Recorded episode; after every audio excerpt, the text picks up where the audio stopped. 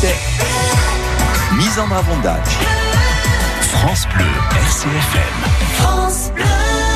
L'arzilla chiamata terre de sommière è eccellente per cacciare dracce e tacche di grasso, di vino rosso o di pittura all'olio, per esempio. Si può utilizzare tante materie delicate come azeda, ugoggio o marmero, picciolate piano piano ad acqua per cacciare l'eccidente e fate attenzione ad non spargere mica d'acqua. Dopo impolverate ad acqua una quantità maggiore d'arzilla. Lasciate riposare per due o tre ore. Aspirate a polvere d'arzilla facendo piano non preme mica d'acqua. Infine cacciate ciò che ferma con una spazzoletta.